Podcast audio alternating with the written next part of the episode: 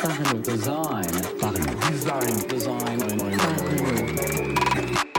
Votre podcast Parlons Design saison 4 est sponsorisé par ZKKOS Theory, le site des product designers. Salut, c'est Romain Panchna, bienvenue dans un nouvel épisode du podcast Parlons Design.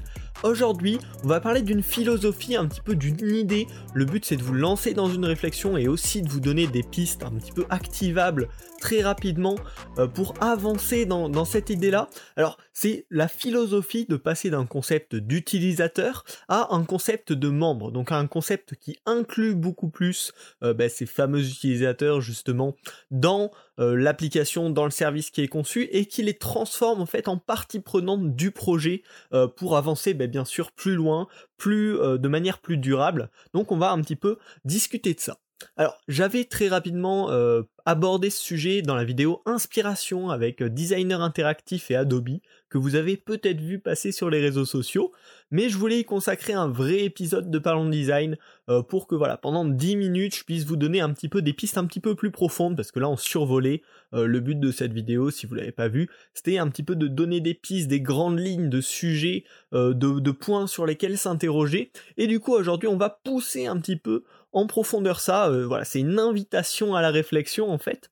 Alors, en tout cas, ce sujet-là, il part d'un constat un petit peu simple, c'est qu'on parle tout le temps de design centré utilisateur, de design d'expérience utilisateur. On est vraiment autour de ça, et pourtant le mot utilisateur, c'est un mot très distant.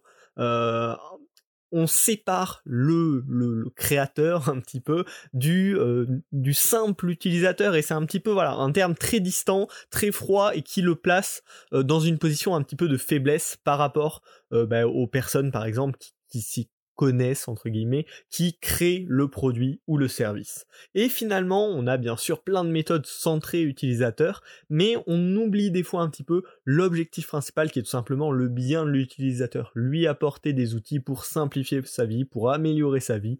Euh, c'est pas toujours de la manière la plus simple, hein. Euh, c'est pas le souci. Et finalement, je pense que dans les prochaines années, on a peut-être ce rôle à faire, à prendre en tout cas, de d'essayer d'humaniser le design encore un petit peu plus. On doit vivre avec l'utilisateur pour lui proposer une expérience qui est encore plus en adéquation avec ses besoins, avec ses problèmes, avec ses envies. Euh, et finalement, l'engagement continu qui est recherché par beaucoup de produits aujourd'hui, bah, c'est pas la bonne solution pour ça, pour le bien-être de l'utilisateur. On parle de plus en plus d'hygiène numérique, ça se démocratise et nous, en tant que designer, on a un rôle à jouer là-dedans. Alors, quel atout d'essayer de, passer de ce mindset de conception centrée utilisateur vers une conception centrée vers la création de membres, euh, ben, déjà pour nos utilisateurs, il y en a pas mal des atouts. Le premier, c'est le calme et la tranquillité. Je vous parlais d'hygiène numérique, c'est exactement ça. Le but, ça va être de déstresser les utilisateurs, de les mettre dans une, dans une position où ils contrôlent les choses, où ils comprennent les choses. Euh, et voilà. Et donc, transformer leur parcours pour le simplifier, pas juste pour que ce soit plus simple, mais pour que leur quotidien soit plus tranquille et qu'ils aient aucun stress, aucune pression quand ils utilisent l'application ou quand ils ne l'utilisent pas. Pas créer d'addiction euh, par rapport à ça. Euh, le deuxième point pour les, utilisateurs, c'est le côté confiance et compréhension. Si on leur donne les bons outils, les bonnes informations pour comprendre notamment les enjeux de vie privée, quels sont ces enjeux-là, à quoi ça correspond, comment l'application ou le service respecte c'est ce qui, ce qui l'annonce, à quoi ça sert. Ça, c'est tous des enjeux de confiance et de compréhension qui vont améliorer, bien sûr, une meilleure cohésion entre les utilisateurs et euh, bah, les services qu'ils utilisent. Et enfin, le dernier point, qui est aussi un bon point pour euh, l'utilisateur que pour bah, les créateurs du service, c'est la durabilité de la relation client. Plus on a cette tranquillité, cette confiance, cette compréhension, plus la relation sera du long terme et donc ça bah, c'est bien sûr positif pour tout le monde. Désormais, pourquoi nous, on aurait, en plus de ça, intérêt à prendre part à ce changement en tant que designer? Bah, le premier point qui semble extrêmement logique, c'est faire le bien de ses utilisateurs. Euh, bah, déjà c'est cool, et en plus faire le bien de ses utilisateurs, c'est faire le bien de son produit. Euh, plus un produit va répondre à des vrais besoins et va être en, va correspondre en fait aux besoins, aux envies des utilisateurs, plus ça va bien se passer la seconde raison, ça va être tout simplement pour anticiper les enjeux futurs. Plus euh, de nombreux produits prôneront cette vision centrée plus humain en fait finalement, plus cohérente, plus ben, les utilisateurs s'attendront à ce type d'expérience. Donc en anticipant ces futurs besoins, ces futurs attendus, ben, on va forcément créer des, meilleurs designs qui seront plus durables et qui seront ben, plus en correspondance avec ses besoins, avec ses envies, avec cette évolution. Et enfin, la dernière raison qui est un petit peu égoïste hein, en tant que designer, c'est tout simplement ne pas stagner. Aujourd'hui, on a beaucoup de méthodes de recherche d'expérience, euh, de recherche utilisateur.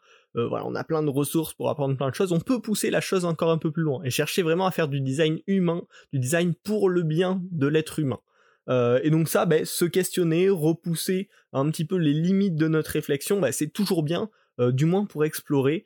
Euh, et pour pas rester statique, pour pas stagner dans un niveau où on va faire quelques petits tests utilisateurs pour voir euh, s'ils comprennent à peu près l'interface, mais on va vraiment essayer de pousser ça avec les solutions que je vais pouvoir vous proposer immédiatement. Alors, voilà, j'espère que je vous ai convaincu, je vous ai motivé du moins à réfléchir sur cette question. Maintenant, si on veut agir, là vraiment, si on veut se lancer, j'ai prévu quelques petits points, des points un petit peu long terme, et puis pour terminer ce podcast, vraiment trois solutions qui peuvent être applicables, on va dire, dans les semaines, dans les mois à venir pour rendre, euh, pour créer cette nouvelle relation entre les membres du produit et votre produit. Alors le premier, ça va être vraiment dans l'essence, dans la conception d'un nouveau projet, ça va être penser le produit dans son ADN pour qu'il fasse participer les utilisateurs. On va pas juste faire 5-6 tests utilisateurs, mais vraiment dans la conception, dans l'interface du produit, dans la manière dont il fonctionne, intégrer une part de collaboration entre les utilisateurs et l'équipe euh, de l'application, du service. Donc ça, si on commence à avoir ces mentalités au moment où on réfléchit le produit, ben forcément, ça va, découler sur tout le reste du produit, sur tout le reste de la relation client et euh, entreprise. Le deuxième point, ça va être d'essayer de créer une communauté autour du produit. Alors ça, il y a plusieurs manières. Ça peut être une communauté sociale autour d'un produit, ça peut être une communauté d'insiders qui vont vraiment être proches de l'équipe et qui vont remonter des besoins, des envies, des retours spécifiques, faire une communauté de bêta-testeurs. Et donc tout ça, voilà, vraiment créer un groupe euh, fort autour d'un produit, ça va avoir une valeur long terme et durable. Des gens qui collaborent avec le produit, qui construisent le produit. Euh, ça, c'est vachement intéressant. Un très bon exemple là-dessus que j'aime beaucoup, c'est Adobe euh, avec notamment Adobe XD, il y a une page où les utilisateurs peuvent proposer des features, mais pas juste proposer quelques idées comme ça, vraiment les argumenter avec des images, avec des vidéos, avec des textes. Les, autres utilisateurs peuvent répondre, réenchérir sur cette idée et construire ensemble les idées euh, qui seront intégrées par la suite dans le logiciel. Ça a plusieurs avantages. Déjà, on voit ce dont vraiment une grande proportion d'utilisateurs ont besoin en tant qu'entreprise. Hein. Euh, on a en plus l'avantage d'avoir des propositions d'idées un petit peu avancées euh, qui donnent euh, bah, un peu de valeur, un peu plus que juste on aimerait bien ça mais vraiment des idées de comment ça pourrait fonctionner. Et puis bien sûr, l'avantage final, c'est que si un jour ces fonctionnalités sont intégrées, les utilisateurs qui ont participé à sa conception au départ, qui ont participé à créer l'idée, se sentent bien sûr beaucoup plus impliqués dans le produit euh, et, se sentent vraiment, pour le coup, membres de la communauté. Et c'est ça vraiment le but, c'est de créer cette relation beaucoup plus forte. Enfin, au sein même, on va dire, des, des designers, alors de la communauté des designers pour le coup, ça rentre dans le thème. Euh, on peut aider nous à changer le mode de pensée et à questionner du moins ça. Est-ce que le fait qu'on base tout sur l'utilisateur en utilisant cette terminologie-là, est-ce que c'est bien? Est-ce qu'on pourrait pas trouver un autre mot qui convient mieux?